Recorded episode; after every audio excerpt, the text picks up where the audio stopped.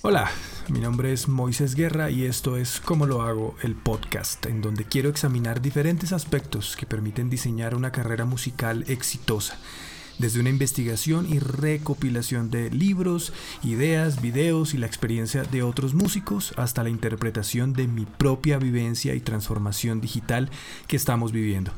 Si eres músico o trabajas en el medio artístico, aquí vas a encontrar muchas ideas que pueden ayudarte a construir un negocio alrededor de tu talento y trabajo. ¿Cuál es el problema profesional número uno para los músicos de hoy? ¿Quieres saber qué es lo que otros músicos consideran el principal problema de su carrera?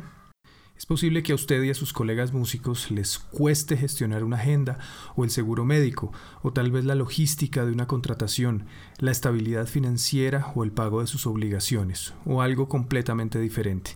Vamos a averiguarlo. Hace poco tiempo hice una encuesta con cuatro preguntas rápidas y gestioné un formato en Google para contestar de forma anónima lo envié a algunos amigos músicos que posiblemente han enfrentado los mismos problemas que yo enfrento a diario. El encabezado de la encuesta simplemente pedía la ayuda para contestar estas preguntas como parte de una investigación y los resultados nos ayudarán a entender nuestros hábitos como artistas. Los resultados de la encuesta. Tuve respuestas tremendamente interesantes y aquí están las grandes conclusiones. Las principales preocupaciones en orden de las más citadas son las siguientes. Primero, crear estabilidad financiera. Segundo, encontrar más trabajo como músico autónomo. Tercero, reserva, manejo y logística de actuaciones en vivo. Cuarto, promover mi música y conciertos. Quinto, administrar mi tiempo. A la pregunta, ¿Qué había hecho para abordar o mejorar estas situaciones? Las tres respuestas principales fueron 1. Leer artículos 2. Asistir a talleres y 3. Leer libros de autoayuda.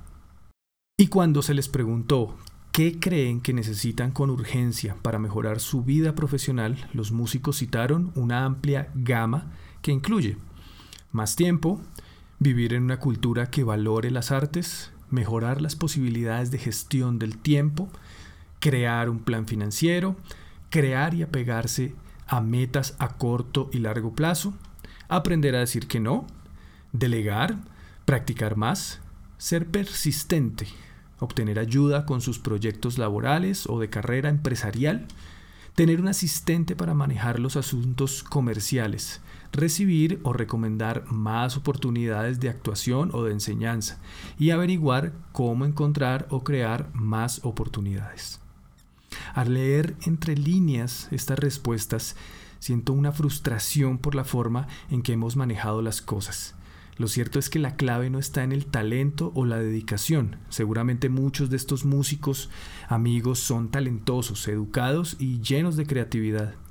Incluso algunos han asistido a cursos o tienen una formación en negocios musicales, que es una de las grandes promesas de las universidades, pero la realidad es que el manejo de la carrera o administración revela que es el punto más descuidado para la mayoría.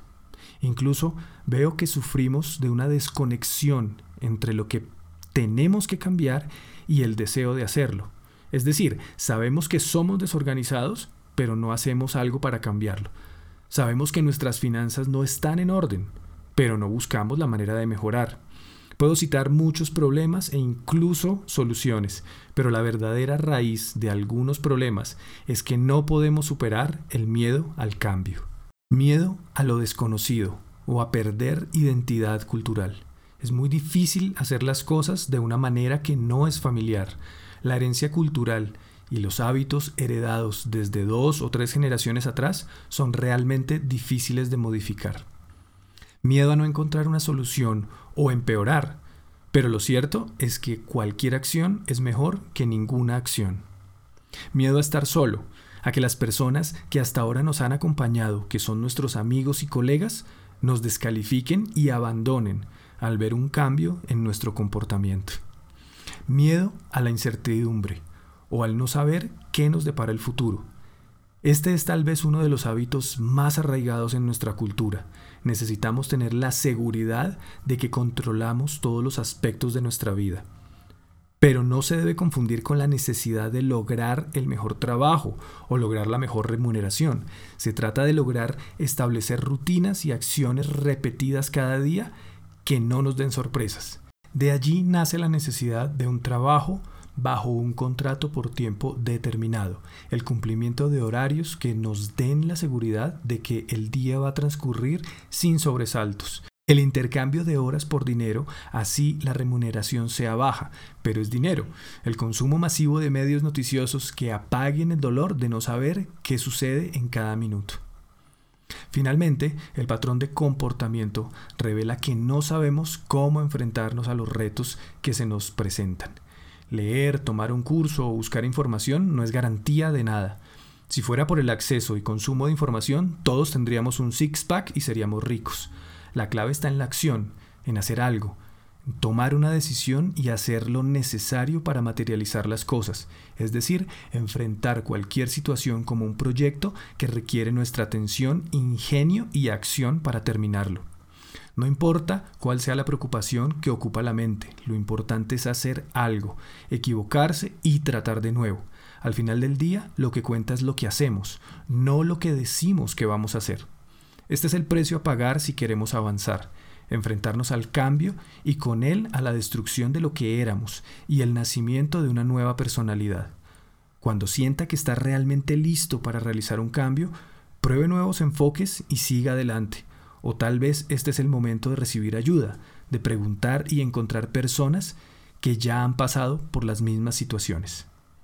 Tengo confianza en que si enfrentamos nuestros miedos y decidimos implementar un diseño nuevo en nuestra carrera musical, lograremos cambios significativos y una mejor preparación para la competencia en el mundo actual. Así termina una edición más de Cómo lo hago el podcast. Puedes visitar moisoguerra.com.co para ver el contenido semanal y participar de esta conversación. Hasta la próxima.